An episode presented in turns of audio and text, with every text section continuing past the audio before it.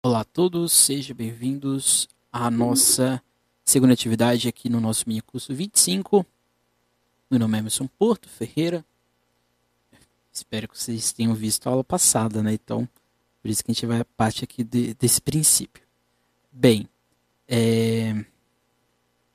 hoje nós vamos falar, portanto, de São Paulo, ou dessa dimensão carnavalizada da cidade de São Paulo. Daqui a gente vai passar primeiro por um ponto de vista mais histórico da cidade.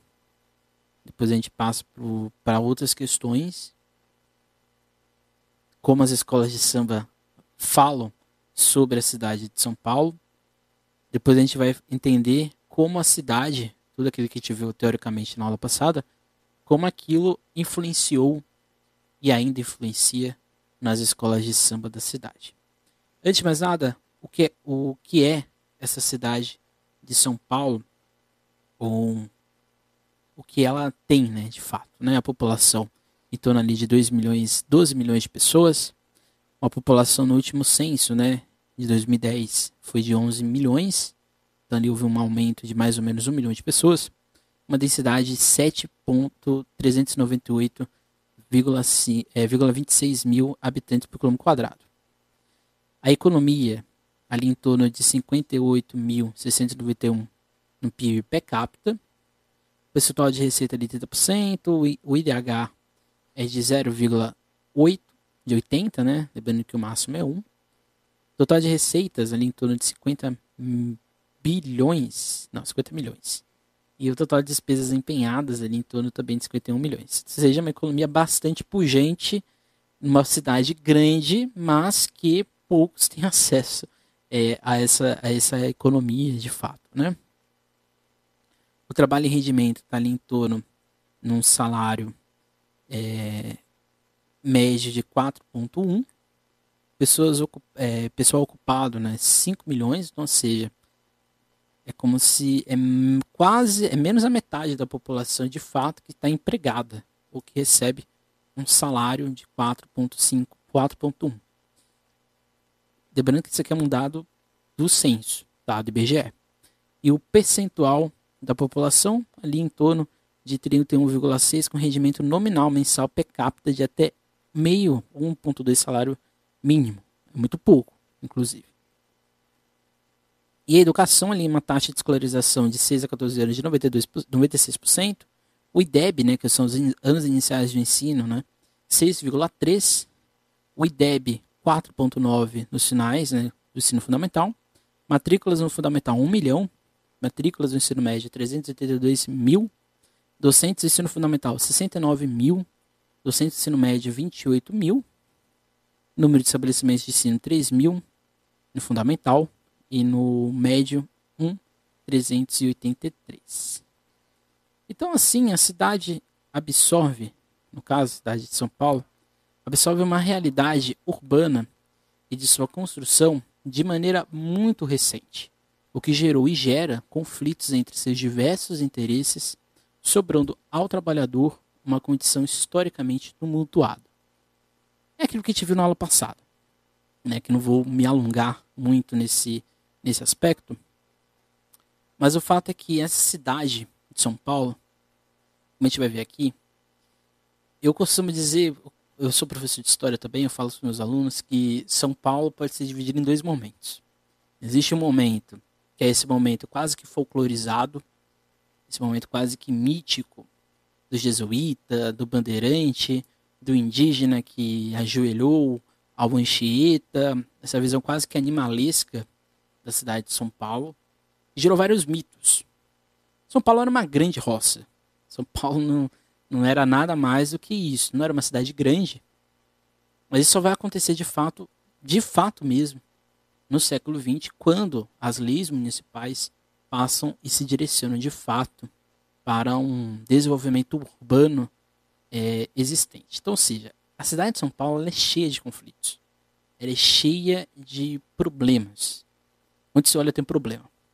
Um exemplo disso, para exemplificar o que eu disse agora, a cidade de São Paulo, se a gente for pegar a mancha urbana dela, aqui em 1905, ela está em torno, né? ela é muito pequenininha, né? Ó, olha só, bem pequenininha. Em 1914, nove anos depois, ela já aumenta, principalmente ali na região central. Está praticamente exclusiva na região central, né? Em 1924, dez anos depois, essa mancha passa a subir um pouquinho para a zona norte e um pouquinho para a zona leste e um pouquinho mesmo para a zona sul. Em 1949, ou seja, quase na década de 50, essa densidade central ela passa a ficar radializada. E que em 62, né, quase 62, dali quase 13 anos, isso passa a sair de São Paulo e atingir outras regiões, como Guarulhos, São Bernardo, São Caetano e assim por diante. Em 74, essa mancha urbana ela fica extremamente grande. Em 85, já ali no final da ditadura militar, de fato, a cidade de São Paulo, a sua zona metropolitana, já é enorme. A gente já quase não consegue ver a cidade de São Paulo, né? Ela já está quase toda tomada. E os seus, os seus, os seus entornos, né, as cidades em torno, também já estão ficando bem grandinhas. Em 1992, ano que eu nasci, inclusive, a gente já começa a perceber uma coisa que a gente não consegue ver nos outros mapas. A gente consegue ver aqui, que são as radiais, né? A gente tem aqui o Pinheiros, o Tietê e o Tamanduateí. E daqui a pouco a gente vai falar sobre eles. E aí que a gente percebe que praticamente a gente está vendo o mapa de São Paulo aqui acontecer na nossa frente, da cidade, que está mais ou menos essa região aqui. E o entorno já está grande e que em 97 se consolida. Então, seja, é uma mancha, uma densidade urbana grande. Mas ela começa a crescer mesmo a partir daqui, né? Da década de 60 em diante. Por que isso é importante? As escolas de samba de São Paulo vão começar a crescer exatamente nessa década de 60. Quando vários fatores vão acontecer, mas isso a gente vai falar ao longo do nosso, da nossa aula. Então, assim, a gente tem aqui imagens dessa São Paulo em 1900. Olha só, faz ali mais ou menos 120 anos, né? Esse aqui é o Lago São Francisco, onde fica hoje a Faculdade de Direito da USP. A gente pode perceber várias questões, né? Por exemplo, aqui a gente tem um largo em si, né? A faculdade. Mas aqui a gente pode perceber nessa partezinha aqui, ó, que não tem prédio, né? Eu, eu até arrisco dizer que aqui é como se fosse, dá para ver até uma montanha, uma região de planície, né? Com alguns, alguns elevados. É, uma, é um largo de fato, né? Não tem nada aqui. E aqui os alunos é, pousando para foto né, normal aqui desse período. Vamos para a próxima. Aqui em 1900, ainda no meados dos 1900, a gente tem a construção da Estação da Luz, que vai ser um importante, um importante ponto de ligação entre o interior de São Paulo, região de Campinas, também um importante ponto de ligação com o Vale do Paraíba, paulistano, paulista e carioca, carioca depois, né? e também para Santos. Também. E aqui a gente tem um contraste, né? Que é um, um, uma pessoa com uma charrete e um, e um cavalo, né? Que é bastante peculiar. E aqui a gente percebe que a fiação elétrica ela ainda estava também chegando nessa região. Ou seja, é uma São Paulo que está mesclando né, o crescimento de uma estrada de ferro, de uma, de uma estação de progresso que é o trem, e ao mesmo tempo o passado, né, que são os bondes. Os bondes. Aqui a gente tem a Brigadeiro Luiz Antônio, olha só que loucura, né? No cruzamento com a Avenida Riachuelo. E aqui é, é aquilo que eu disse, né? Aqui a gente tem um, um núcleo, né, uma casa, casas. E aqui a gente percebe que não tem nada. Né? É, uma, é uma cidade que em 1900 não, não tem muita coisa. Não tem nem é, pedra, né? Aquela, aquela, aquela, aquela aquele segmento né, de pedra, não tem. Isso aqui é a Avenida Paulista. E aqui não precisa nem dizer, né? Nem para quem já foi para São Paulo sabe que a Avenida Paulista hoje não é nada assim, né? Grandes casarões, grandes chácaras, grandes fazendas, né, entre aspas, né, como era comum em São Paulo, Em algumas regiões é comum ter chácara. E aqui a gente percebe, de fato, no horizonte, ó, tem nada. Cidade arborizada, asfalto de areia, algumas árvorezinhas né, sendo plantadas. A gente percebe que essas árvores foram bem foram plantadas recentemente por causa desse, dessa grade né, para a sustentação da árvore. Aqui a gente tem a rua direita, e aqui é um caos, né? A cidade. Acho que aqui nessa, nessa foto aqui tem, né? Aqui. A cidade que andava de charrete passou a andar o quê? De bonde. Então, ou seja, aqui também em meados de 1900 e 1902. Todo o asfalto foi tirado, asfalto não, toda a, a, a rua foi tirada para ter o espaço para os bondes, né, para os trilhos, os bondes passarem. E aqui a gente percebe os trabalhadores, sua grande maioria.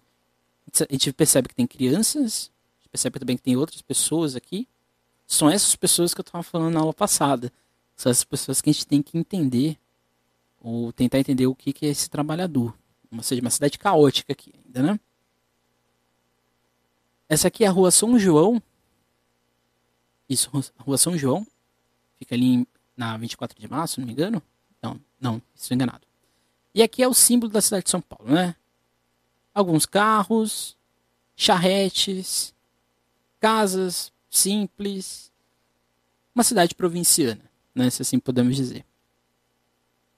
Então, o processo de ocupação de São Paulo decorre com a expansão do ciclo cafeiro. Porém, muitos desses cafeicultores ficaram em áreas específicas da cidade ou em bairros criados para os seus gostos, como Campos Elíseos, Paulistas, Jardim Europa e etc.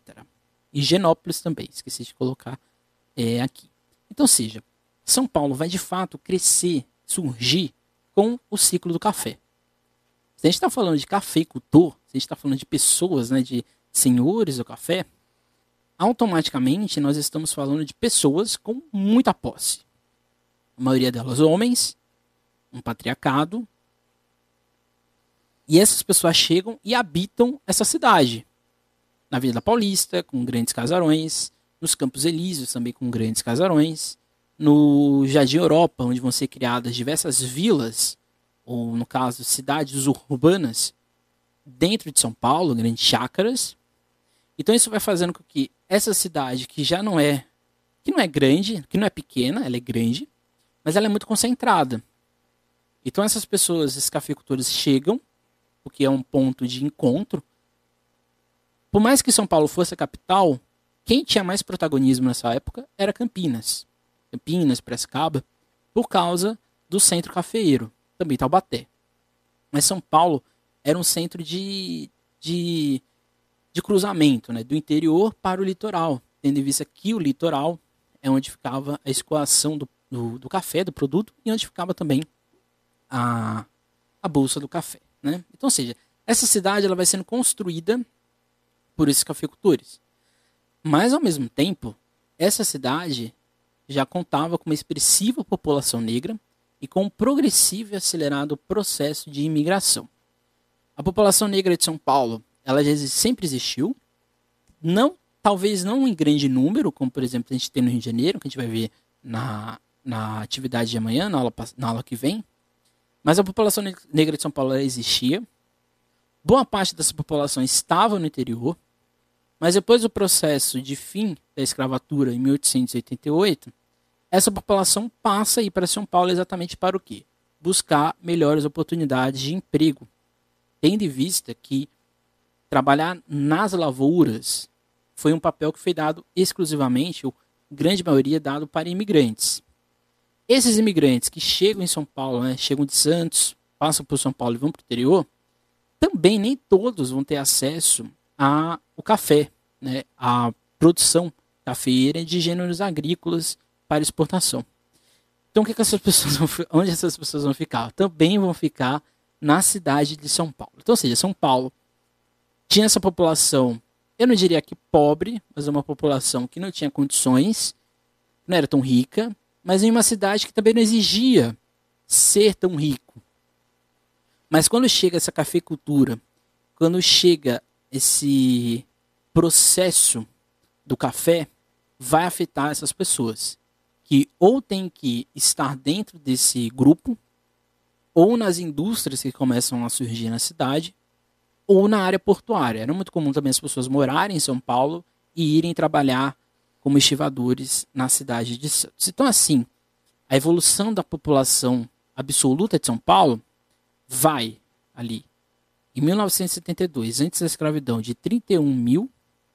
Depois da escravidão, isso aumenta quase que o dobro para 64.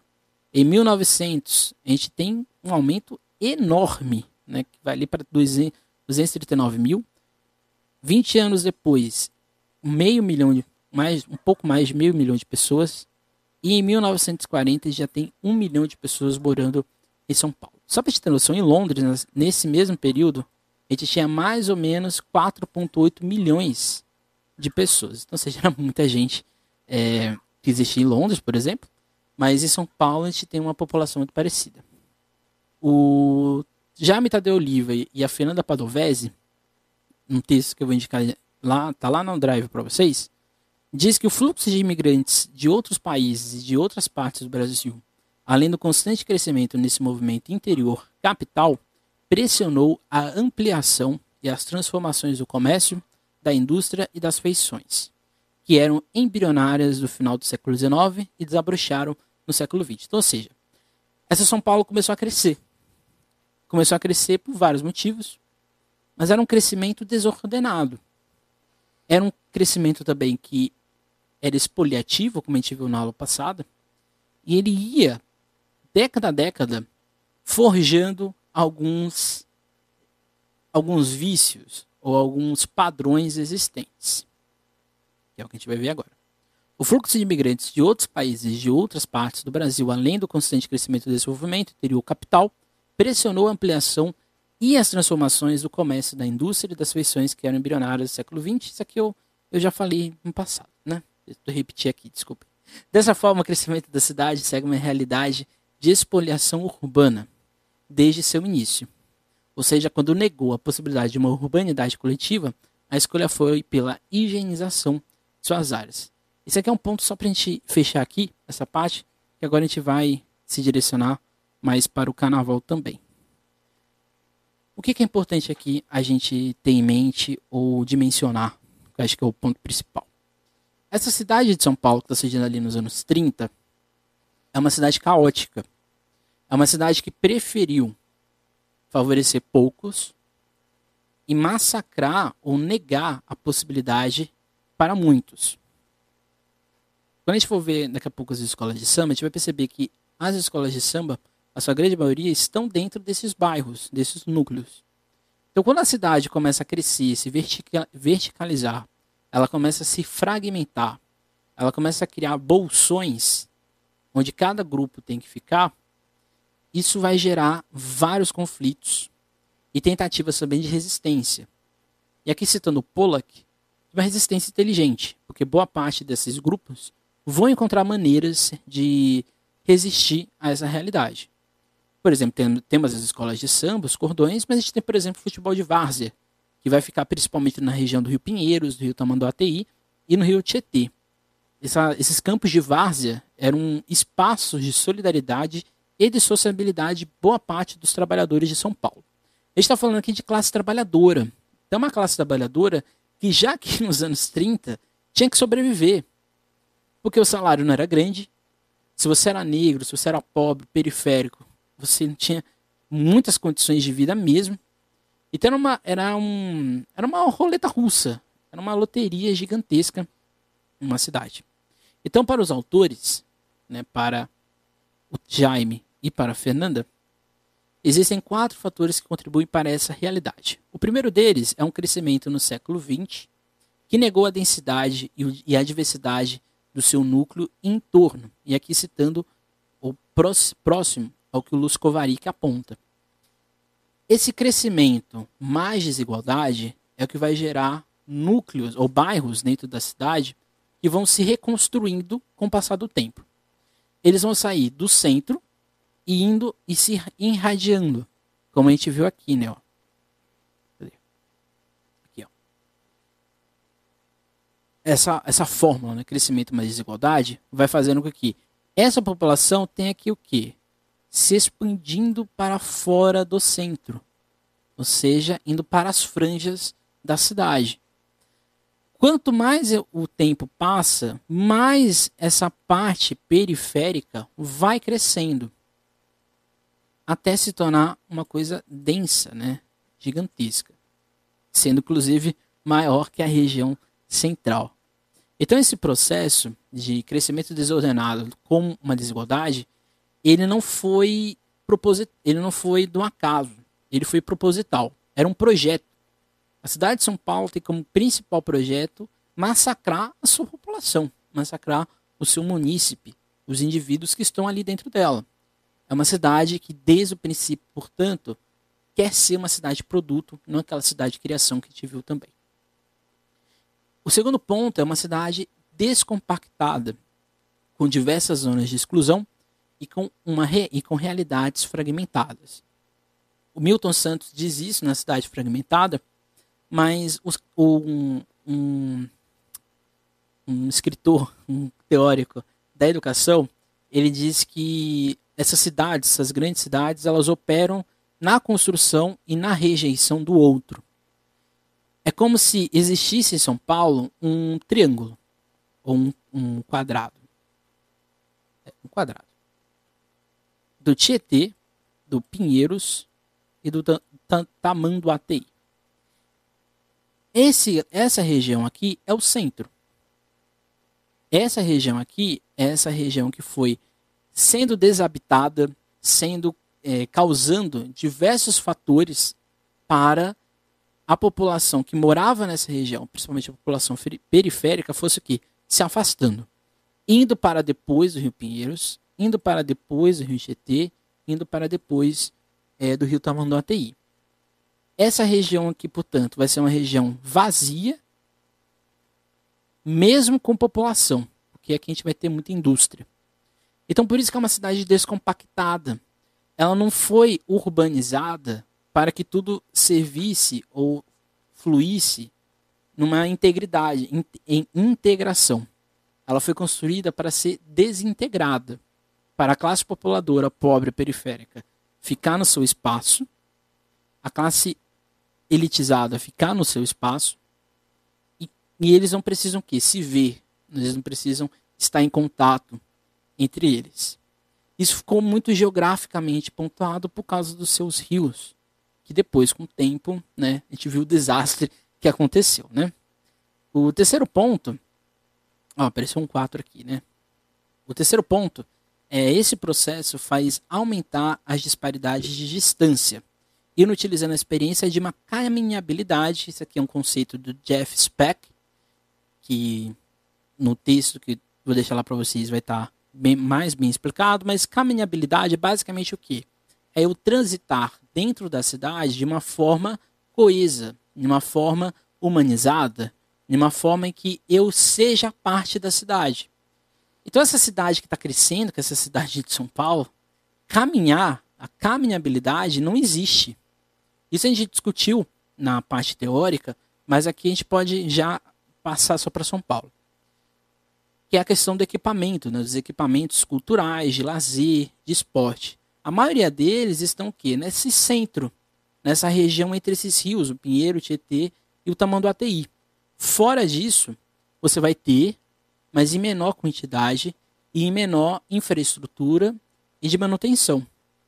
Então essa caminhabilidade, ela é extremamente desigual, principalmente, novamente, para a classe trabalhadora para essa classe que precisa trabalhar e que não tem essa oportunidade do lazer, da criação, de estar ali perto. Daqui a pouco a gente vai entender por que a importância da escola de samba e do porquê a gente tem que questionar isso até hoje. E o quarto ponto é uma segregação como projeto e com elementos dispersores, como perda de funcionalidade do centro, quando o centro ele passa por uma, uma espécie de embelezamento, por uma espécie de Belle Époque atrasada que vai ser herdada do Rio, um sanitarismo. Tira-se os cortiços, tira a população negra, os imigrantes que causam arruaça, principalmente os italianos, vão mandando eles para as outras zonas. e assim se virem. Fujam, saiam.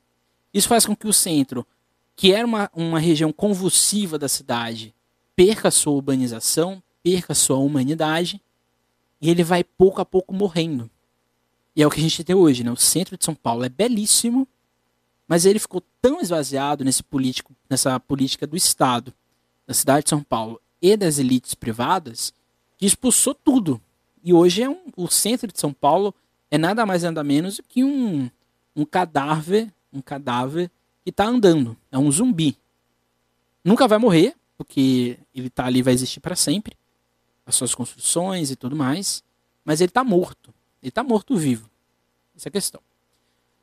Uma, um outro elemento dispersor, né, são esses, esses, esses fatores que vão dispersando as pessoas. São a, uma, a, é a urbanização tardia, ou seja, ali nos anos 50, 40 e início dos 60, não existia projeto de urbanização, se virem. Quando se cria um projeto de urbanização, esse projeto é super agressivo, não funciona, não dá certo, para ser bem é, sincero. E com isso, essa urbanização vai ficando tardia. Nem à toa que em São Paulo existem vários problemas de quê? De alagamento, de eletricidade, de, de manutenção da cidade, porque foi tudo feito de, de forma descontrolada que não teve projeto. Então acaba que um, uma parte é mais nova que a outra, que é uma parte tem asfalto, mas a outra não tem, e assim por diante.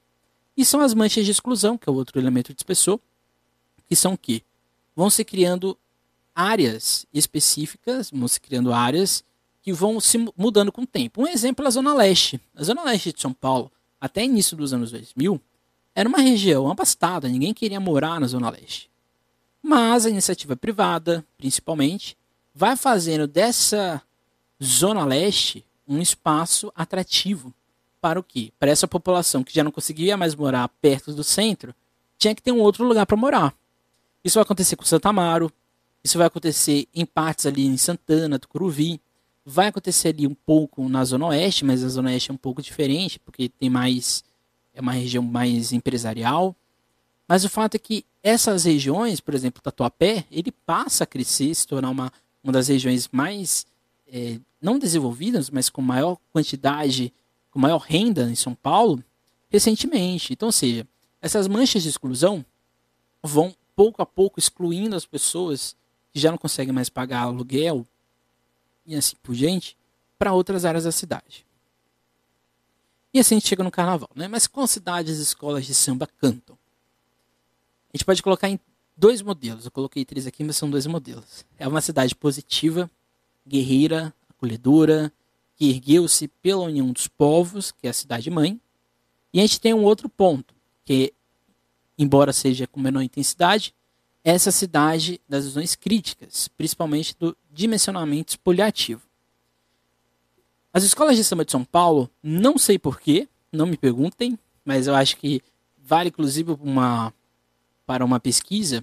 As, as escolas de São Paulo têm um fetiche tão grande de enaltecer a paulistanidade, o imigrante, o indígena dócil, o negro dócil, todas não há uma que escape nessa realidade. Tem um enredo ali, outro aqui que é um pouquinho mais crítico, mas todas elas, na sua grande maioria, falam dessa paulistaneidade, que é muito é uma herança, eu diria, do da comemoração dos 400 anos da cidade de São Paulo lá em 1954. Em 1954, todo esse discurso bandeirantista do jesuíta, da cidade locomotiva do país, fez criar essa ideia da cidade mãe, uma cidade acolhedora, que não acolhe ninguém, né? São Paulo, se você tiver dinheiro, ela te acolhe. Se você não tiver dinheiro, meu filho, você está né, numa condição bastante difícil. Então isso daqui, essa visão aqui é a visão homogênea nas escolas de samba de São Paulo. Por vários motivos. Acho que as escolas de samba de São Paulo não são críticas, elas não têm esse compromisso e elas não querem. Acho que esse é um ponto importante. Acho que as escolas se sentem muito confortáveis nessa posição de falar do lado positivo, do lado bonito. E eu acho é que é um ponto, eu não sei, porque eu não, não conheço todas as escolas de samba, as mais de 70 escolas de samba de São Paulo. mas as escolas que eu conheço, acho que boa parte da sua administração, desde os anos 80, ficou muito confortável nesse posto de administração.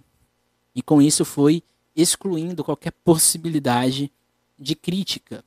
E também por vários motivos, o AI-5 e a ditadura e a repressão e a censura e etc.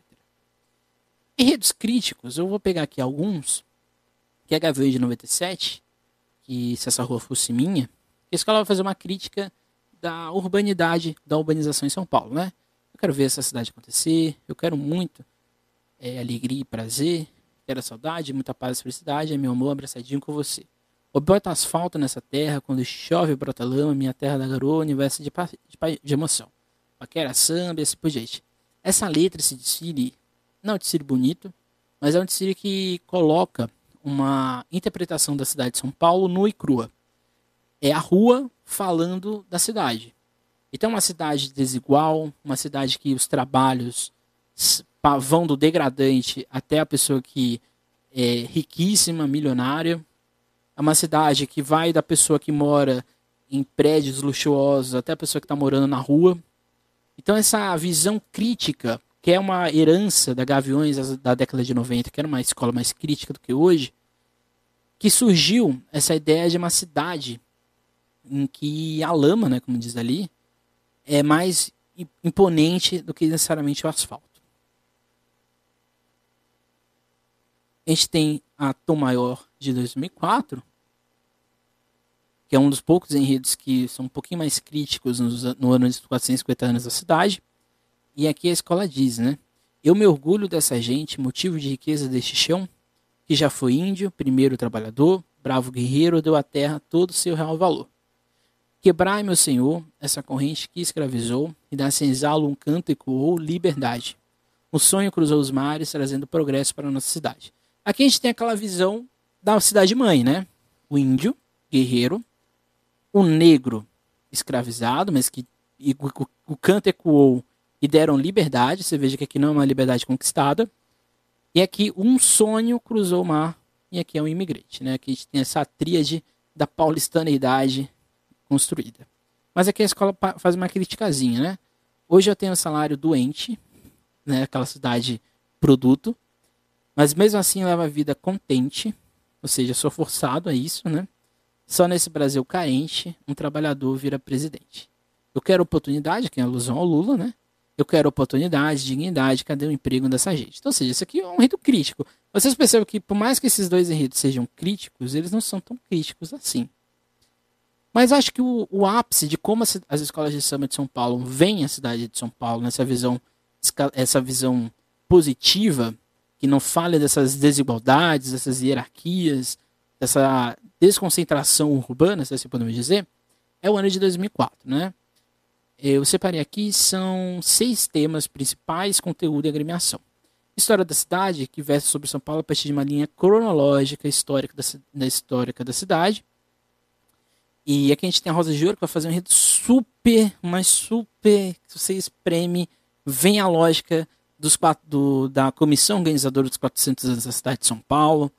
Aquela São Paulo bonita, dos grandes heróis, do branco, do indígena que, que aceitou o processo civilizador, do negro que apenas serviu ali de muleta.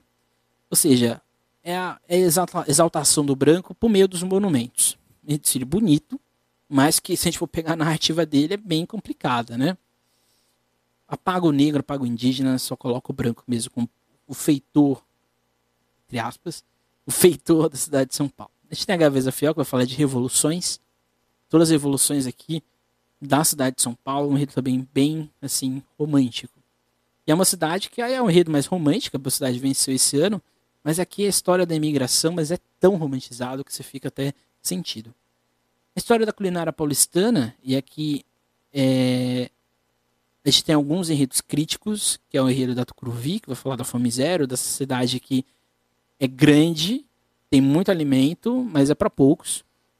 A gente tem a X9 paulistana, que vai falar da, cidade, da culinária paulistana, que é muito parecido com o Rio da, da Águia de Ouro, mas aqui é como se é, São Paulo fosse o centro gastronômico do Brasil, do mundo. Essa coisa gigante, né? São Paulo tem que ser tudo grande, né? Então a gente é o centro da culinária brasileira, não é mentira, não é verdade, né? Mas também não é mentira. A gente tem enredo sobre a identidade paulistana da Vila Maria pelos migrantes, da Unidas do Peruche pela fé, pela fé não, é, pela imigração, migração, e é que a gente tem a Barroca Zona Sul, sim, pela fé.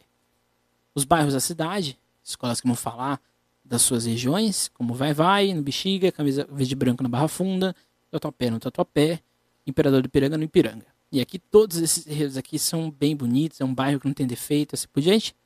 Artes em geral, a gente tem a Nenê de Vila Matilde com a, a Bienal de Artes e a Helena de Itaquera na arte em geral. Um enredo abstrato, que talvez acho que seja o, o, o, é, é o enredo mais crítico desse ano, do Império de Casavide, que vai fazer um paralelo dos heróis gregos com os heróis paulistanos, a gente percebe que esses heróis têm muitos defeitos, quase nenhum tem muitas qualidades, não. Ou seja, quando a gente fala das escolas falando da cidade de São Paulo, todas elas orbitam nessa lógica do falar bem. Não, não entrar em polêmica, não vamos falar do Borba Gato, aquela coisa horrorosa que existia, que eu não, eu não falando, não estou comemorando ele ter pegado, ele ter tacado fogo nele, mas acima de tudo, foi uma bondade estética queimar o Bobagato, porque aquele, aquela coisa era horrorosa, era feia. Sem contar outras questões, né? Mas as escolas de samba de São Paulo, elas não têm, quando vão falar da cidade, esse senso crítico. Parece que tudo tá bonito, parece que não tem nenhum problema. Mas será que isso também não é um reflexo de como as escolas de samba, ao longo do tempo, foram é, se aproximando dessa realidade, é o que a gente vai ver agora. Quando a gente pega essa música do Geraldo Filme, que é um dos hinos da Vai Vai, ele diz lá: quem nunca viu o samba amanhecer, vai no Bexiga pra ver, vai no Bexiga pra ver. Quem nunca viu o samba amanhecer, vai no Bexiga pra ver, vai no Bexiga. Eu só não coloco aqui porque essa música tem direito autoral. E o YouTube vai, vai dar problema aqui no meu vídeo. O samba não levanta mais poeira, asfalto hoje cobriu o nosso chão. Lembrança eu tenho da Saracura, saudade eu tenho do nosso cordão. Isso aqui é uma, uma, é uma crítica que ele está fazendo. Geraldo Filme é um dos principais sambistas do Brasil, é, de São Paulo. Eu acho que ele é o pai do samba paulista, porque ele é o verdadeiro herdeiro da, do paulista, do samba paulista. Não é o Adoniran Barbosa, e podem aqui me criticar nos comentários, mas o Adoniran Barbosa ele é apenas um simulacro de uma visão idílica de São Paulo. Quem está falando de São Paulo mesmo, da população negra, periférica, pobre da cidade é Geraldo Filme. E nesse samba, nessa parte aqui, ele está falando dessa São Paulo, que as escolas, que os grupos carnavalistas estão próximos. E essa é a São Paulo que ele está hoje vivendo, que ele está cantando, né? Bexiga hoje é só arranha-céu e não se vê mais a luz da lua. Mas o vai-vai está firme no pedaço, é tradição e o samba continua. Por que esse samba aqui é importante para a gente entender o que a gente vai passar aqui? O Carnaval de São Paulo ele passa por vários processos. Ao todo são quatro. Eu vou linkar aqui para vocês. Desses quatro processos, o primeiro talvez seja o mais problemático. Mas o segundo em diante, não, o segundo, terceiro, quatro processos, é um caminho quase que coordenado para chegar a essa ideia da cidade de negócio. O samba do Geraldo Filme é um samba que está narrando a cidade de São Paulo, mas só que aqui ele está falando do vai-vai. Por mais, e aqui acho que é o ponto principal que eu quero aqui colocar para vocês. Por mais que exista essa espoliação urbana, essa fragmentação, essas manchas de desigualdade, esses espaços que cada um tem que ficar no seu lugar, essa cidade que cresce, expande e vai afastando a sua população de qualquer condição de humanidade, uma cidade que você tem que ser um produto para conseguir sobreviver nela, a escola de samba, mesmo assim, ficou lá. E eu acho que o melhor exemplo para entender como o processo de urbanização, por mais que ele foi agressivo, as escolas de samba conseguiram pelo menos tentar resistir, é a Vai Vai. A Vai Vai está numa região que mudou muito durante muito tempo e ela está lá até hoje, existindo, tentando sobreviver. Acho que essa é a grande questão. Então aqui eu, eu elenco aqui é uma divisão minha, tá? Não é de outro ator, é minha mesmo eu elenco quatro pontos. Um deles é a formação em permanência. O segundo é a consolidação e expansão dentro dessa cidade. O terceiro é a comercialização e a crise em São Paulo. E o último, que é o que a gente vive hoje, que é a padronização e o coaching. Esse aqui é um é minha é minha é minha é minha meu contato com o Rio de Janeiro que faz aqui gerar o coaching. O primeiro ponto, ele está acontecendo ali entre os anos 30 e, meados dos anos 60, e, e aqui a gente está falando da formação de diversos núcleos carnavalescos dentro da cidade. Sejam eles de grandes expressões, como os cordões, como o cordão do fio de ouro, gigantesco ali no, nos Campos Elíseos. Olha só. O da Barra Funda, e depois vai se tornar o Camisa Verde na Barra Funda. E o Vai Vai, que vai surgir, Vai Vai, primeiro com I no final, e por fim, Vai Vai, esse cordão na Bela Vista. Essas três regiões, onde os cordões eram mais populares, durante muito tempo, até a década de 60, quando os cordões vão se tornar a escola de samba, essas três regiões são as regiões o quê? Onde está morando a população rica. Onde está morando, a, como diria o Milton Cunha, essa classe cheirosa, esse povo cheiroso, esse povo rico, né, que está ali espoliando, usando a cidade e empobrecendo o resto ao seu redor. E não é à toa. Boa parte dessas pessoas, como uma cidade que o quê? Vai tirando a caminhabilidade, essa população tinha que morar perto ou de estações de trem ou perto do trabalho. Não é à toa que boa parte das mulheres, por exemplo, na Bela Vista, trabalhava na Avenida Paulista, nos Campos Elíseos, exatamente na casa dessas patroas. A mãe do Geraldo Filme trabalhou durante muito tempo nessas mansões. E foi nesse contato que ela teve, que ela ensinou muita coisa para o filho dela. Isso é só um exemplo, existem vários outros. E também era uma possibilidade, né? Essas regiões tinham muita estação, então era fácil você escoar para um bico no interior ou no litoral e assim por diante. Então esses, esses cordões, boa parte deles vão surgir nem, nesses bairros de elite, mas não dentro do bairro, né, nas franjas, né, nas periferias dele. E com o tempo eles vão ou desaparecendo ou também seguindo esse fluxo. Mas boa parte dos cordões permaneceram. Eu acho que essa é uma particularidade, por isso que é importante frisar aqui e pontuar. Essa população pobre, na sua grande maioria, fixou-se nessas regiões, na Bela Vista, até hoje, desde 1930 até hoje, e na Barra Funda desde 1914, que é a camisa verde e branco hoje. O fio de ouro não existe mais. E as escolas de samba ou bloco. A primeira escola de samba de São Paulo, que é a primeira da cidade, surge no Campos Elíseos, inclusive, mas ela vai durar apenas um ano. E a escola primeira, de fato, que vai ficar mais tempo prolongado, é a Lava Pés, na região da Liberdade, região de grande população negra, Liberdade de Glicério, e com, nos anos 60 principalmente, isso vai perdendo, se descaracterizando e ficando um bairro japonês, que é uma construção imaginada de São Paulo que na verdade expulsou boa parte da população negra ali existente, que era um era, era não, ainda é um grande berço do samba paulistano. Então vocês percebam que esses, esses núcleos eles estão nessas regiões centrais, e conforme a cidade vai andando, eles vão, tem, eles vão resistindo. Essa é a grande maioria. A maioria desses grupos se formaram nas franjas desses bairros, né, como Jardins, como Bela Vista e assim por diante que eu acabei de falar. Aqui eu tenho aqui um mapa para a gente entender onde estão essas, essas escolas. Né? Aqui estou pegando as escolas que são um pouco é, que, que se consolidaram ali antes da oficialização em 68. A Vai Vai, que está no centro, a Lava Pés, que está no centro, a, a camisa verde branco, que está na transição do centro para a cidade, a Peruche, que já está num contexto de urbanização um pouco mais crescente, depois a Marginal do Tietê na Casa Verde, no Parque Peruche, e a Mocidade Alegre, que surge aqui no Bom Retiro, mas que depois vai para o Limão, para Casa Verde. Hoje a Peruche e a Mocidade são vizinhas. A única escola que foge dessa, dessa região é a Nenê de Vila Matilde. A Nenê de Vila Matilde ela vai surgir em 1949, na região da Zona Leste, uma região afastada. A, um, a melhor forma para você sair da, é, da Nenê de Vila Matilde para a cidade era de trem. Então é à toa que boa parte dos sambas da Nenê de Vila Matilde, quando falam de São Paulo, aparece um trem. Porque o trem foi essencial para a constituição do bairro e para estes trabalhadores. Essa região aqui, ó, que a gente está vendo aqui, Exagerei um pouquinho.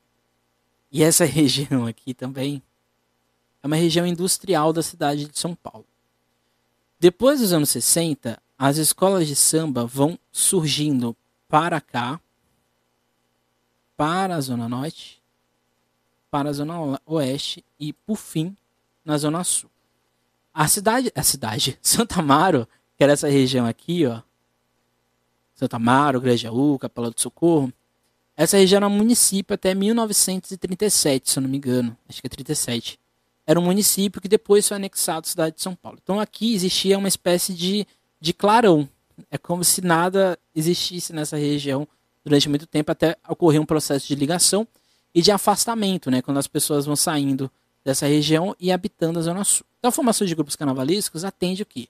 A uma geografia muito específica da cidade e do seu modelo basilar, que é esse modelo de expulsão.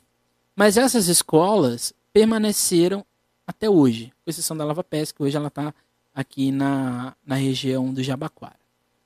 Então, ou seja, existe uma proximidade, né? existe uma relação aí bastante é, interessante. Isso se reflete nos sambas. Boa parte dos sambas que falam dessa São Paulo, aqui novamente, né?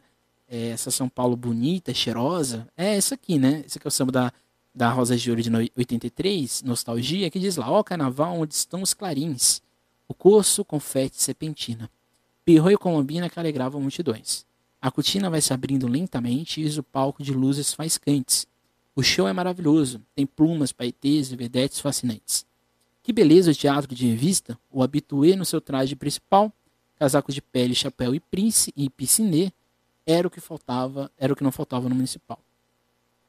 Essa cidade aqui é uma cidade que era basicamente construída por uma classe um pouco mais de condição econômica um pouco melhor. Mas é curioso que eu percebo quando olho as escolas de samba, que eu acho que aí é um problema que acho que elas não olham o passado da cidade, onde elas foram criadas. Por isso que eu acho que existe um, um gap entre quem administra uma escola e quem vive a escola, que é o que? Essa cidade que elas enaltecem é uma cidade que, durante anos, e nesse processo aqui dos anos 30 aos anos 60, massacrou o samba. Perseguiu o sambista, bateu em sambista, prendeu o sambista, chamava de vagabundo, de malandro.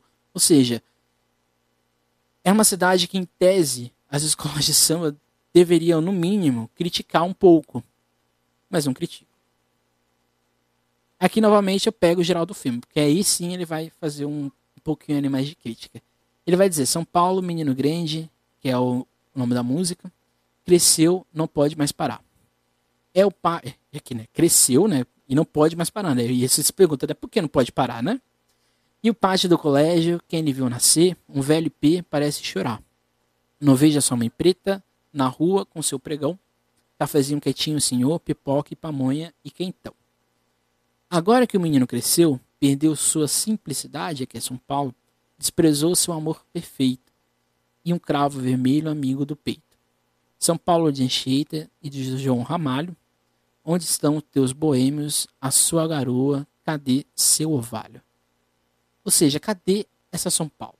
Quando ele fala que São Paulo é um menino grande, é uma, é uma alusão caótica, é né? uma cidade que, e aqui eu vou arriscar dizer isso, uma cidade que não tem identidade. Existe uma identidade, com certeza, paulistana, mas parece que São Paulo não, não quer se assumir como São Paulo. Não quer assumir a sua gente, não quer assumir o seu povo.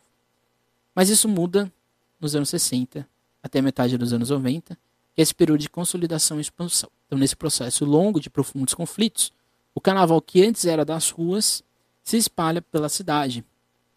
Em 20 anos, 40 escolas de samba surgem na cidade. Então, ou seja, entre, mil, entre os anos 60 e até, meia, até o fim dos anos 80, 40 escolas de samba vão surgir na cidade. Antes, eram um pouco mais de 30. Não um pouco mais, era um pouco mais de 20, na verdade. Eram poucas escolas. E alguns cordões e blocos.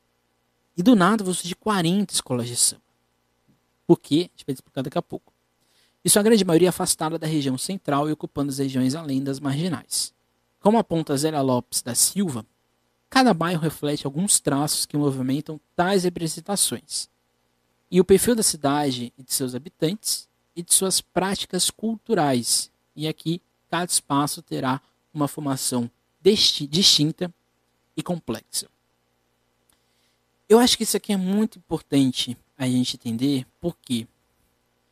Para a gente entender uma escola de samba, a gente tem que entender o seu bairro, como a gente já discutiu anteriormente. Mas, quando essas escolas surgem dentro de um modelo em que agora as coisas já não são tão mais é, negociadas, as coisas não são tão mais assim é, locais, né? a construção de um, de um já não é da comunidade, ele passa a ser uma dimensão gigantesca. Essas escolas que vão surgindo, elas vão construindo sua sedimentação, suas tradições, mas parece que existe um vazio nelas. Parece que falta alguma coisa para elas de fato se consolidarem como escolas de samba. Para algumas, o que vai consolidar elas é essa ligação com o bairro, que permanece nas escolas mais antigas, em algumas que surgem, mas em outras, esse start vai começar recentemente, principalmente a partir dos anos 2000, quando esse modelo passa a ficar um pouco mais padronizado, que a gente vai ver mais para frente. Mas o fato é que o perfil da cidade e do seu bairro vai refletir muito essas escolas de samba, vai refletir muito é, essa complexidade que existem nelas. Então, em termos de urbanização, esse carnaval que se consolida está envolto em uma proteção política. Boa parte dessas escolas vão buscar atores políticos para financiamento, atores privados para o seu financiamento, e não mais o livro de ouro, não mais o dinheiro que sai do bolso dos, dos sambistas. O que muda a relação entre as escolas de samba a partir de então. Então, se antes a ligação era da escola de samba com uma rede comunitária, se assim podemos dizer, de financiamento, e às vezes né, ali com um jornal, um rádio, é um dinheiro bem escasso, que gerava uma instabilidade, mas o que prevalecia aqui era exatamente a escola de samba e não a produção que ela, que ela tinha, isso aqui vai ser mudado para um rendimento econômico que vai vir de financiadores, do ser privado e assim por diante. Mas agora entra o Estado, o poder público, junto o quê? Com o quê? Com a lógica do turismo, ou com essa lógica empacotada existente. É, o Carnaval de São Paulo nunca foi parte da Secretaria de Lazer. Ele sempre foi parte da Secretaria de Turismo. Desde que a prefeitura assumiu a escola de samba. Nunca foi do, da cultura. É curioso, né? Porque a gente fala que carnaval é manifestação cultural. A prefeitura diz que o carnaval é manifestação cultural. Mas para a prefeitura, de fato, né, a verdadeira prefeitura, aquela que existe mesmo, que manda, o carnaval ele é parte do turismo. Então, esse direcionamento do carnaval como um espaço de jogo de interesses perpassa por uma visualidade turística e econômica desde a década de 70. O papel do carnaval foi colocado dentro do turismo, e aqui citando a Clara Assunção, em fantasias negociadas. O ponto que gera essa realidade é exatamente o modelismo com o carnaval carioca. Ou seja, nesse processo de modernização, modernizante, o antigo carnaval deveria ser substituído em seu lugar colocado algo de consumo mais rápido e de fácil identificação. Por que isso aqui é importante? Porque em 1968 a gente vai ter uma grande ruptura do Carnaval de São Paulo. Se antes tinha um carnaval que era muito mais voltado para essa espontaneidade, entre aspas, dos componentes, para uma, uma construção mais comunitária, a partir de 68 isso vai mudar. A prefeitura vai assumir a administração do Carnaval de São Paulo, o carnaval vai se tornar de fato parte da cidade, ou seja, vai ser um, um a escola sem cumprir regras para receber subvenção e assim por diante. A prefeitura vai comandar toda a infraestrutura, mas eles vão ter a brilhante ideia de pegar o regulamento do Rio de Janeiro e não fazer nenhuma adaptação para São Paulo. Então eles vão mudar a música, a musicalidade, bateria, tem que ter baiana, coisas que as escolas de São Paulo não tinha. Baiana não era, não existia em São Paulo. Baiana era uma coisa do Rio de Janeiro. É uma construção do Rio de Janeiro. Não existe em São Paulo a tradição da baiana. É uma, é uma construção herdada do Rio de Janeiro que as escolas de de São Paulo foram obrigadas a ter que fazer por causa do, do, do regulamento. As baterias de São Paulo tinham instrumento de sopro. Tinha uma, toda uma musicalidade mais pesada, inclusive, heranças né, do, do samba paulistano, samba paulista do interior. Ou seja, era uma outra cidade. Era um outro carnaval. existia a baliza, existia os pandeiros, existia uma coisa mais solta, que era, um, era uma escola de samba meio cordão, mas era uma escola de samba. E isso muda em 68. Então todas as escolas tiveram que entrar em parafuso. Então as escolas antigas, mais tradicionais, com exceção da Nenê, que a gente vai. Por quê? Porque a Nenê, porque a Nenê já tinha um modelo um pouco mais carioca, cariocado, mais, cario, mais do Rio de Janeiro, por causa do seu fundador, que é o seu Nenê. Mas essas escolas mais antigas, inclusive a Nenê com o tempo, vão perdendo, porque o regulamento vai sendo ajustado de acordo com a realidade em que ele foi criado. E aqui citando algo a von Simpson, o resultado foi uma série de regras baseadas no modelo de escola de samba carioca. Um modelo que não guardava correspondência com a estrutura das poucas escolas já existentes em São Paulo e muito menos com a forma de organização dos numerosos cordões, a manifestação mais antiga e autêntica do carnaval negro na nossa cidade. O cordão resiste. O fio de ouro, o vai-vai e o camisa resistem a ser escola de samba. Até a década de 70. O fio de ouro some, o camisa e o vai-vai atraíam muito mais gente. As pessoas queriam ver os cordões. Os cordões eram mais ricos, os cordões eram muito mais luxuosos. Então, assim, se, se o cordão se tornasse escola de samba, dificilmente alguém pararia aí. Isso foi o que aconteceu, né? A camisa e o vai-vai quando eles se tornam escola de samba, eles revolucionam o Carnaval de São Paulo, porque eles vão trazer o luxo, o público pujante, né? São mais de 4 mil pessoas desfilando nessas, nessas escolas. Então eles atraíam o público. E a prefeitura tinha muito interesse no cordão virar escola de samba. Porque o cordão virando escola de samba era mais renda, trazia mais público, trazia mais dinheiro. Não é à toa que os cordões desfilavam ou no fim das escolas de samba, para o público ficar ali preso, ou, no, ou entre as escolas de samba para o público ficar. Porque não era uma tradição de São Paulo. Era mais comum ir para Santos ver escola de samba do que ficar em São Paulo para assistir as agremiações. E ainda nessa lógica de raci, é, racializada e do negócio, as ligações das, na, das escolas de samba com as empresas comerciais e agências de propaganda, uma fonte considerável de recursos, permitia eles agir rapidamente queimando etapas rumo à obtenção do componente. Isso gera um mercado profissional do samba, que é o que a von Simpson fala, porém ainda como um embrião, em que alguns sambistas de fato começam a ter um quadro de profissão. Por quê? E acho que aqui é uma coisa também muito importante. A escola de samba como uma empresa não existe aqui. Não existe nos anos 70, não existe nos anos 80, começa a dar passos nos anos 90, mas o que tinha aqui é o que? Era essa proteção política. A gente pode também aumentar para uma proteção econômica e de ligações ali, né, de conchavos. As escolas então, portanto, elas elas tiveram que passar por um processo muito radical, acelerado. O carnaval que elas tinham que seguir era um carnaval que elas nunca tinham feito, e que, portanto, elas foram obrigadas a, a, a saírem do zero novamente para se estruturarem. Um exemplo disso é exatamente os títulos existentes. Né?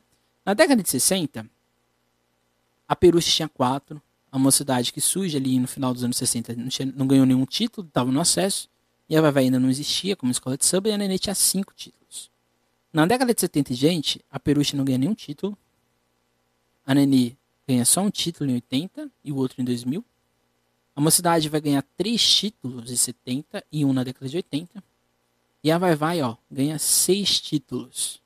Assim que se torna escola de samba, vai ganhando título, vai colecionando título atrás de títulos. Títulos atrás de títulos. Se a gente colocasse aqui a camisa verde branco, a camisa verde branco ia ter aqui seis títulos. Ou seja, muita coisa. Se a gente for ver é, entre a década de 60 e 2000, quatro escolas de samba, e aqui eu escolhi essas, não foi à toa. Entre 60 e 2000, a primeira escola de São Paulo vai ter sete rebaixamentos. Atualmente, a escola, aqui é 2021, tá? Atualmente, a escola está no grupo 1, acesso 1 de bairros da UESP, que seria a quinta divisão de São Paulo. E nesse tempo, de 60 até 2021, dois títulos. A camisa tem um rebaixamento. Um não, são vários rebaixamentos aqui. São um, dois, três, quatro. São quatro rebaixamentos. A escola hoje está, na época, na, hoje está no grupo de acesso, na verdade, esqueci de colocar aqui. E com nove títulos. O último deles na década de 90. Depois disso, nunca mais. A Vai Vai tem, esqueci aqui, um rebaixamento. A escola hoje está no grupo especial. 11, 11 não, 15 títulos atualmente. E a Rosas não tem nenhum rebaixamento, está no grupo especial e na verdade tem 7 títulos. Por que eu trouxe isso? A gente percebe que a escola mais tradicional, mais antiga de São Paulo, cai em descenso. A camisa verde e branco, depois que o São Paulo é erguido, em que aí sim as escolas têm que ser uma empresa ou um embrião de empresa, a escola vai também cair. A Vai Vai, que durante muito tempo conseguiu permanecer numa, numa estabilidade, no final, nesse início, nesse, nesses meados ali, a partir de 2010 em diante, a escola vai em altos e baixos até o seu rebaixamento recente. E a Rosa de Ouro nunca, nunca não, passa por crise, né? Mas é uma escola muito estável. Durante muito tempo ela ficou ali numa estabilidade. Isso aqui é importante porque a Rosa de Ouro vai ser uma potência nos anos, nos anos 80 e 90 com a Vai Vai e com a camisa. Mas quando a coisa começa ou passa a ser mais comercial, passa a ser mais complexa, né, dessa comercialização em crise, a gente vai ter outras protagonistas e outras que vão se fixar. Então, os anos 90 representam a transição de modelo da Tiradentes para uma realidade de transição e de profundo modelismo ao que era posto no Rio de Janeiro. Alguns fatores são essenciais nesse processo que começa bem e termina em crise. E novamente, tudo isso aqui está dentro da cidade. A cidade, o Carnaval de São Paulo, ele passa a ganhar mais investimento quando a prefeitura percebe que isso dá retorno para a cidade seja para hotel, para o turismo, principalmente, e em alguma medida também para a escola. Daqui a pouco a gente vai perceber que o que? Não existe nem, na, aqui, em nenhum momento estou falando de investimento de cultura. Nem aqui no momento aqui eu estou falando que esses órgãos privados ou públicos estão interessados em investimento nessas escolas. Eles estão preocupados em quê? Investimento no espetáculo para ser um produto da sua cidade para tal período. Então aqui Alguns fatores são essenciais a esse processo que começa bem e termina em crise. É o sambódromo, que vai ser construído em 1991, mas vai terminar de fato em 1996. Os patrocínios, que aqui é uma medida das escolas terem a possibilidade de retorno financeiro para elas. E a TV, principalmente a TV Globo, que vai é, utilizar as escolas de samba de São Paulo principalmente, vai criar um profundo paternalismo que a gente vai discutir também agora.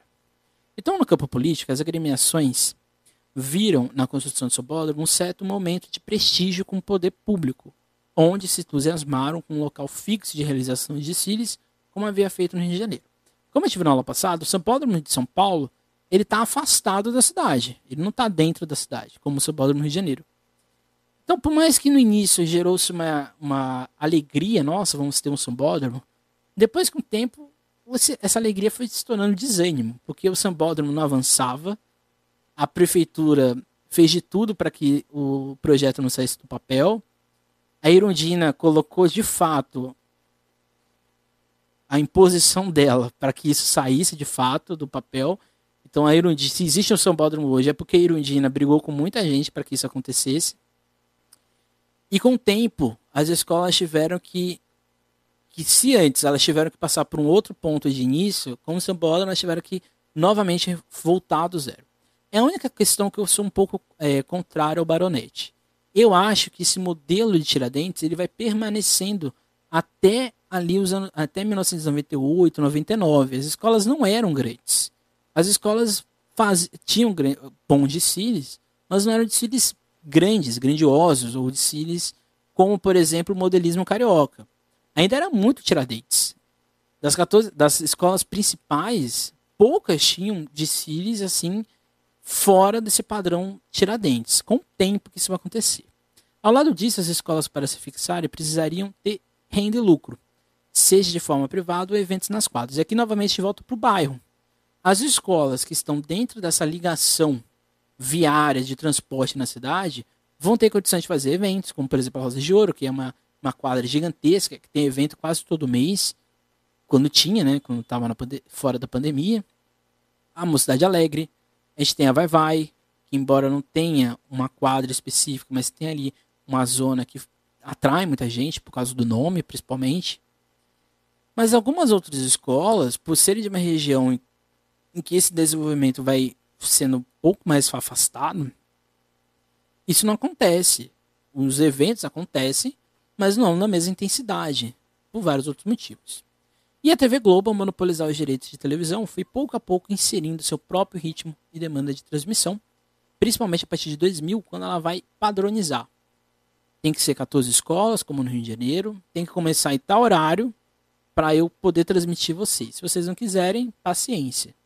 E é assim até hoje, né? Começa o primeiro dia às 11 horas da noite, o segundo 10 e meia, e aí o acesso são em dias um pouco mais distintos. Então, seja, essa relação do Sambódromo com a renda e o lucro e com a TV Globo é o que vai gerar é, esse modelo né, de comercialização e de crise do Carnaval de São Paulo. Aqui eu trouxe uma reportagem da do Estado de São Paulo com o seu Basílio. Diz o seguinte, né? Com a verba obtida dos patrocinadores da empresa, a, Rosa, a Sociedade Rosa de Escola Campeã Paulista de 94, tem conseguido vestir seus 2.700 componentes para desfilar na avenida, apresentando-se em condições de disputar o título. Nos últimos cinco carnavais, a Rosas ganhou quatro títulos. Sem as empresas patrocinando, não daria para fazer carnaval, afirmou o presidente, já falecido Eduardo Basílio. Basílio, que também é um dos fundadores da escola, todo ano sai com projetos na mala, em busca de empresas dispostas a pagar o, cana é, o carnaval do ano seguinte. Para o 95, por exemplo, com o samba enredo Paixão Nacional, Basílio pretende bater nas portas da Antártica para obter 150 mil dólares, quantia suficiente para pagar 80% dos custos. Os outros 20% serão divididos entre outras empresas. E o retorno. O ganho institucional por parte das empresas patrocinadoras também é grande. Tivemos muita sorte, disse Cândido Machado Leite Neto, diretor da Machado e Amaral, agência publicitária que cuida do marketing da Transmontano. Em apenas três anos de patrocínio, a escola foi campeã duas vezes. Nos últimos cinco anos, a Rosa de Ouro só não ganhou o Carnaval Paulista em 93 que terminou empatado. Segundo Leite, o ganho com patrocínio é longo prazo, mas com a exposição que a Rosa de Ouro vem obtendo na mídia, o retorno é muito mais é, rápido, além de ter vendido os componentes da bateria, vestido os componentes da bateria. Era comum em São Paulo, até 98 mais ou menos, as escolas poderem colocar patrocínio na fantasia e na alegoria. Era muito comum. E aqui a gente tem um exemplo muito claro. É, uma escola como a Rosa de Ouro tem condições de fazer isso. Escola que tem está no padrão social de São Paulo. É uma escola que está num bairro interessante para fazer evento. Então é muito mais fácil para uma Rosa de Ouro fazer isso do que para uma escola que está lá no extremo leste de São Paulo. Então, ou seja, a, a cidade, quando ela não adota um projeto de urbanidade coletiva, como é o caso de São Paulo, esse modelo da cidade de São Paulo, isso vai fazendo com que existam essas zonas e fazer com que, dentro de um ambiente que, em tese, não era para ser tão competitivo como é o carnaval, as escolas que estão um pouco mais afastadas, elas passam por maiores problemas. Outro exemplo é a Gaviões da Fiel. O Carnaval de 98 pode ser uma grande virada para a escola de samba Gaviões da Fiel. Quinto lugar no ano passado, a campeã do grupo especial de 95. Queremos a união de todos os corintianos para ficarmos bem fortalecidos diz Carlos Chagas, um manchinha.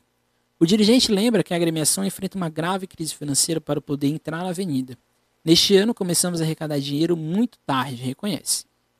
Para evitar problemas no futuro, a diretoria desenvolve um projeto de profissionalizar a escola, que inclui gerenciamento de recursos, manutenção de artistas após o carnaval e profissionalismo dos quadros. Nossa intenção é criar uma escola SA, como uma empresa, explica o sócio fundador. É a primeira vez que uma escola se assume como escola SA em São Paulo. O gerenciamento e a captação de recursos durante o ano tem o objetivo de garantir dinheiro para o desfile e tornar a escola cada vez mais acessível a todos os interessados.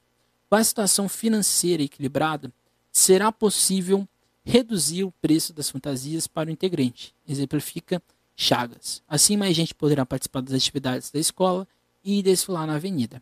Na quadra da Gaviões, a intenção é atrair cada vez mais pessoas independentes do desfile do carnaval. Estamos promovendo eventos paralelos, como o campeonato de pipas, no terreno que fica ao lado da quadra, e queremos destruir a imagem ruim que formou em torno de nós. A Gaviões, ela utilizou o carnaval como uma possibilidade de tornar a sua imagem positiva. Durante a década de 90, a Gaviões e as torcidas organizadas de São Paulo vão ser banidas. Elas não poderiam entrar, não podiam entrar nos estádios, e elas não podiam fazer eventos em suas quadras. Então a Gaviões se utilizou do carnaval como uma possibilidade de quê? De obtenção de seus recursos, de uma obtenção de uma nova perspectiva da sua realidade.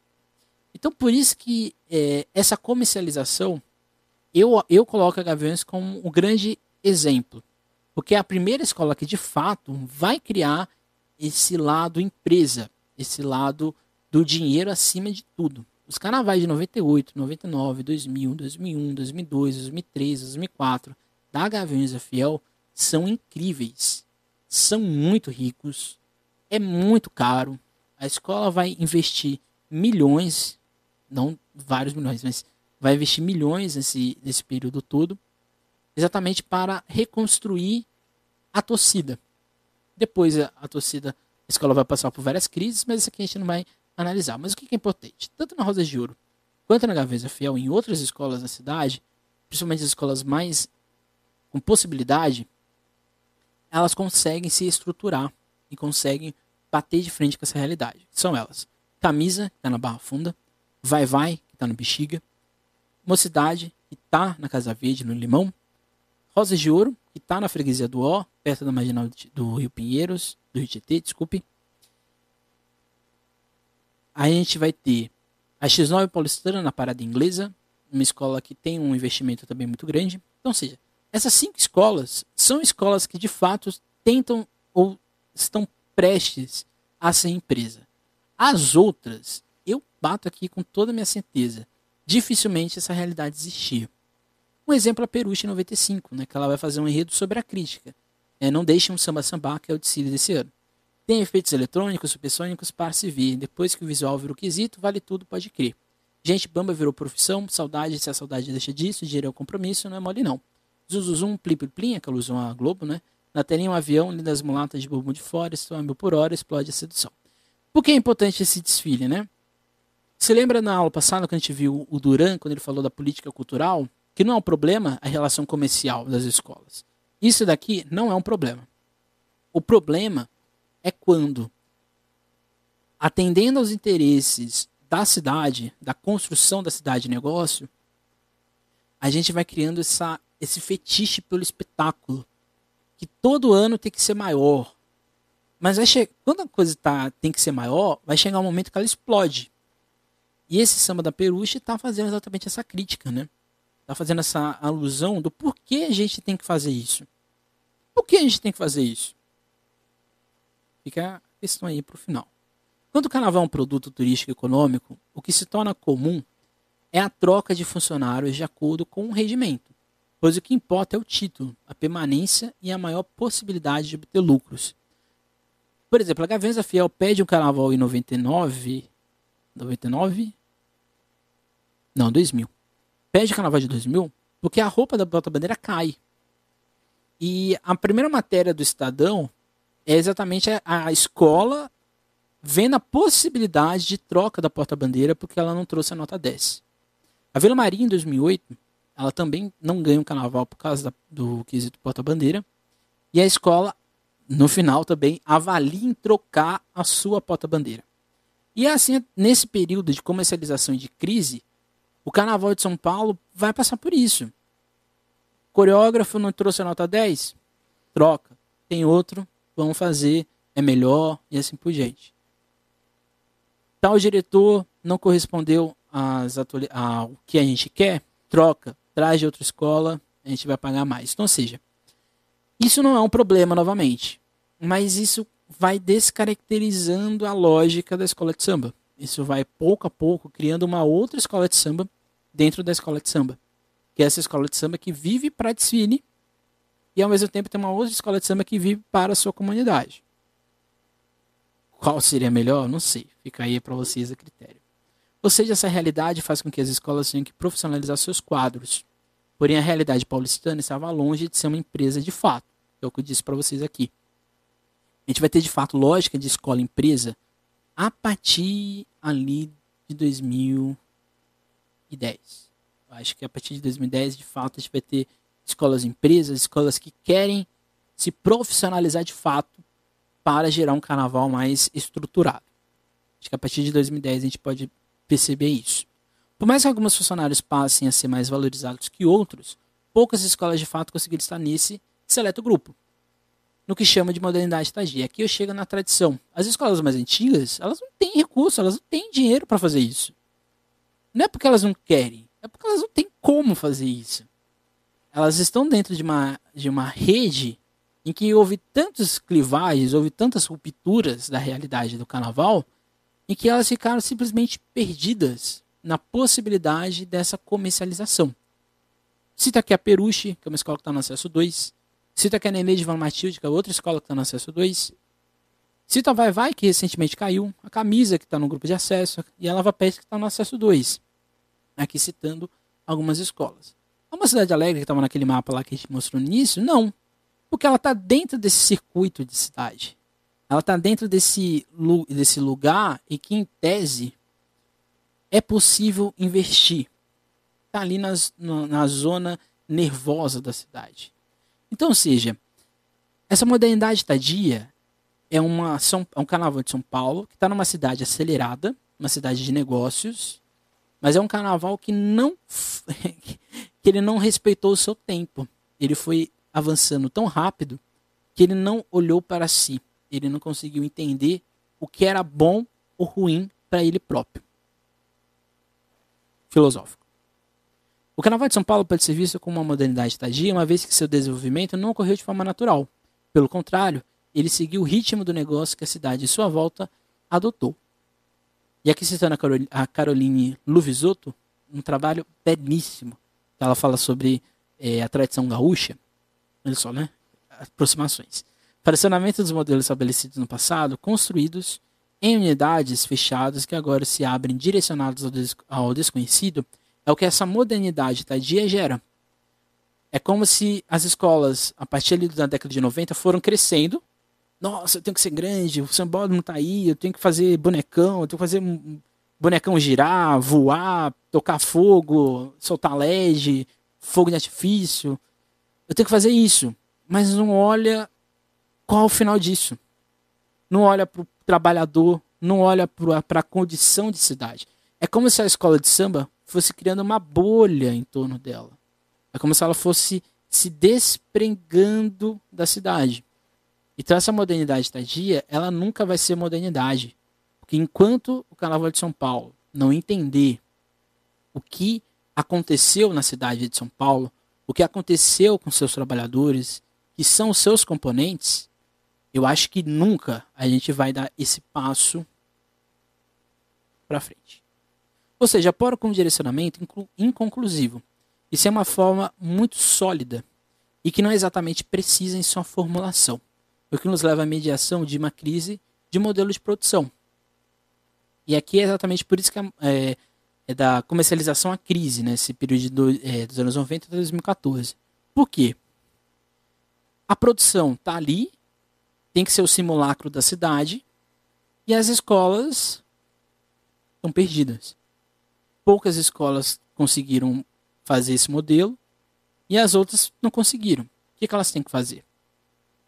A padronização, o coaching, o discurso além do carnaval. Então, esse padrão é indiretamente proporcionado pelas agremiações que, em busca de uma maior competitividade, de estarem nesse aceleramento, dessa aceleração da, da força produtiva da cidade, dos patrocínios, da força burocrática, do tempo oficial, do tempo do carnaval, do tempo do dinheiro, elas têm que estar dentro da competitividade. Então colocam no processo de julgamento uma maneira comum de se fazer desfile, que é o que para muitos se chama engessamento, mas eu chamo de suicídio. Eu não chamo nem de um, um regulamento engessado. Eu acho que é um regulamento suicida. Porque ele vai, ele surge para padronizar. Ele surge para gerar uma competitividade que, ao meu ver, é uma competitividade falsa. É exatamente atender os interesses dessa escola de samba do tempo da produção da cidade, do fazer as metas do mega evento. Carnaval de São Paulo é um mega evento da cidade de São Paulo. Então, ou seja, se eu estou dando dinheiro para você, você tem que me dar retorno. Então, assim, o que esse modelo de carnaval do regulamento promove é um conflito de visões de gestão do desfile. Se antes quem, quem comandava o barracão e a avenida era a gente que vivenciou tudo na base do olho, né? Eu tô ali no grito, no a alegoria, talvez não vai, o boneco vai ficar preso ali, mas vamos lá, no olho. É no, na espontaneidade, é na minha experiência. Que às vezes dava certo e às vezes não dava certo, e aqui, né, várias questões. A partir de, de então, né, a partir desse período aqui, que vai ali de 2015 até hoje, até um pouco mais, né, 2010, acho que a gente pode dizer que já está acontecendo isso. Tudo tem que ter uma técnica, um tempo, então tem que ter uma técnica específica para alegoria, o que é bom, é importante isso, dá mais segurança. Mas tem que ter um tempo específico para entrar na avenida, tem que ter uma técnica para ela entrar. Ela não pode entrar de qualquer jeito, ela tem que tá, entrar ali num jeitinho, não pode ser de qualquer forma. Um movimento, tem que ter ali um movimento específico e um gesto. E aqui, principalmente nos quesitos, comissão de frente e mestre sala de bandeira, que muita gente não fala, mas são os quesitos que mais sofrem com esse regulamento suicida de São Paulo. É a escola de samba sendo engolida pela cidade produto ela não está dentro da cidade de obra hoje. Talvez a sua comunidade. O discurso que ela tem na comunidade. Mas eu acho que a escola de samba hoje é uma escola que está nesse interesse da cidade de produto. É como se fosse um evento calendário que a escola, a prefeitura chega lá, dá dinheiro e em troca vocês têm que dar alguma coisa. E dentro das escolas, esse modelo coaching é o que? Somos alegres, a escola diz, a gente é alegre, a gente acredita em vocês. A gente está na superação pelo título. É isso aí. Vamos lá. Se dediquem, se esforcem. Entreguem seu sangue, seu suor. Em nenhum momento está se preocupando com a sua cultura, com o que você vai aprender, com o que você vai levar, com o que você vai fazer na troca. E o componente está num tempo rígido, porque ele não pode fazer o que ele quer na avenida, ele tem que fazer o que a escola está planejando. O esforço e recompensa, porque o seu esforço vai gerar uma recompensa. A recompensa fica entre as seis, de preferência o título. E as regras a partir do regulamento. Isso daqui é aquela cidade enquadrada. Essa São Paulo que vai apagando qualquer traço de diversidade, qualquer traço fora de uma outra realidade. Esse carnaval coaching, esse carnaval padronizado, é um carnaval para atender interesses, o interesse da televisão, porque todas as escolas vão estar bonitas, e assim vai gerar aquela falsa sensação de que existe um carnaval competitivo, porque na verdade não é competitivo. Se você é criativo, se você quer fazer algo novo, você vai ser penalizado, porque você está saindo do padrão. Você não pode sair do padrão. Você tem que estar nesse modelinho aqui. Se você é um componente e você quer fazer o que você quiser na avenida, você não vai desfilar. Vai para que bancada, se você tiver dinheiro. E o ingresso também não é tão barato. Então, ou seja, é esse dinamismo justificado que nos faz pensar que as próprias escolas tendem a buscar esse enquadramento. Porque quem faz esse regulamento suicida, quem atende esses interesses é a escola. E de novo, quem tive na aula passada, as hierarquias existentes dentro da cidade se transferem para a lógica da escola de samba, inclusive aprofundando crises. Em que momento isso se desenvolve no sentido que os indivíduos deixam de ser o centro do protagonismo é uma pergunta que eu deixo para vocês. A arrecadação do Carnaval de São Bódromo em, entre 2017 e 2020 sai dos 150 mil milhões em 2017 para incríveis 310 milhões em 2020. É muito dinheiro. Isso se reflete também no valor que a prefeitura passa para as escolas. Nas 14 escolas do grupo especial, cada escola recebeu em 2020, para o carnaval de 2020, 1 milhão 280 reais. Você multiplica isso por 4, dá mais de 14 milhões. O acesso 1, 847 mil. O acesso 2, 186 mil. É muito dinheiro. Se a prefeitura dá, dá esse dinheiro, e aqui de novo, né? Secretaria de Turismo. Se a prefeitura dá esse dinheiro, não é porque ela está preocupada com a, a cultura da escola de samba. Ela está preocupada com o quê? Com isso daqui, ó. Com a arrecadação que ela vai receber. Aí você pode estar se perguntando, ah, mas isso daí, você está sendo mentiroso. Quantos projetos a prefeitura investe para, de fato, promover as escolas de samba de São Paulo como órgão cultural? O Carnaval de São Paulo é patrimônio do Estado. Mas o Estado não deu esse, essa condição do Carnaval de escola de samba separado do Carnaval da cidade do Estado diz que todos os carnavais de São Paulo têm que ser um bem patrimonizado. O Carnaval de São Paulo de escola de samba é diferente do Carnaval do interior de Jundiaí, de, é, de Guaratinguetá, de Campinas, é diferente.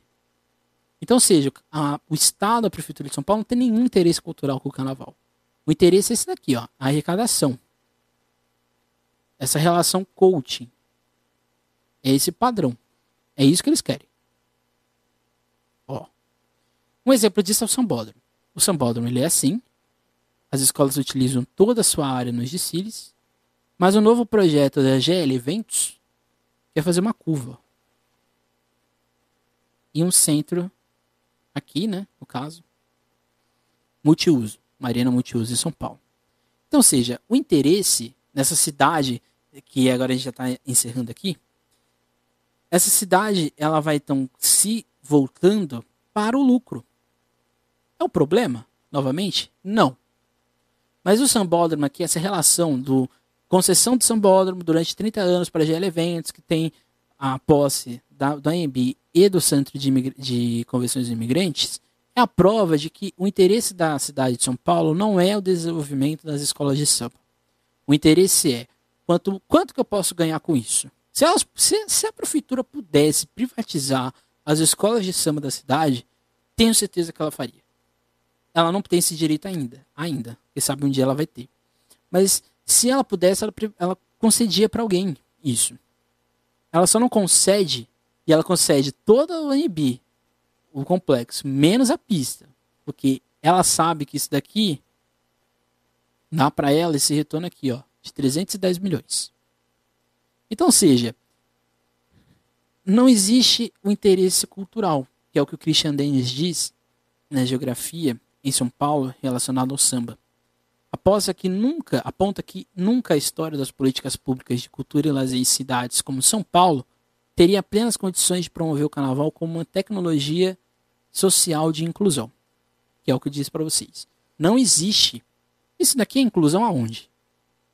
Não é. É ganhar com isso. Esse modelo atual é uma fantasia negociada, como escreve Clara, de Clara Assunção, que as escolas de samba vestem para serem incluídas na burocracia da cidade. Quando a liga não emite nota, não faz nenhuma manifestação de preocupação com que, o que esse projeto representa, é porque ela prefere ficar silenciada, ela prefere não se meter nessa briga que não é dela, de fato, mas ao mesmo tempo reflete que ela quer o quê? Tá dentro dessa burocracia. O carnaval de São Paulo, e aqui para encerrar, dentro da cidade de São Paulo, ele está dentro dessa cidade negociada. Então, qual será o destino desse carnaval negociado com a cidade? A gente foi percebendo, né? A cidade de São Paulo foi é, se ergueu para apagar diversidades, para criar hierarquias, para criar a falta de caminhabilidade, uma cidade expoliativa que fez de tudo para apagar essa herança cultural das escolas de samba. E quando percebeu que poderia render, ter lucro com isso, começou a investir. E isso foi pouco a pouco criando várias clivagens, várias crises nas escolas de samba, até chegar no modelo atual. Que é exatamente isso que eu questiono para vocês. Qual será o destino desse carnaval? Não sei. Cenas dos próximos capítulos. Então, no próximo, próximo, próxima aula, a gente vai encerrar nosso mini curso, a gente vai trazer toda essa discussão de cidade novamente, para a gente entender o Carnaval do Rio de Janeiro. Aí você pode estar se perguntando, mas por que eu não falei do Rio de Janeiro primeiro? Porque foi de propósito, para a gente perceber como o Carnaval de São Paulo ele é totalmente diferente do Carnaval do Rio de Janeiro. O Carnaval de São Paulo não copiou o Carnaval do Rio de Janeiro, ele foi forçado, por causa do Regulamento 68, a ser igual ao do Rio de Janeiro. E isso criou um, um Frankenstein que foi se modificando com o tempo. E aí é isso. Então na aula que vem a gente vai falar do Rio de Janeiro, fazer esse mesmo questionamento sobre a cidade de São Paulo, sobre, sobre a cidade. Acho que vai ficar um pouco menor. Não, não sei. Mas é isso. Então até mais. E na aula que vem também eu falo como vai ser o trabalho. É isso, até mais e tchau.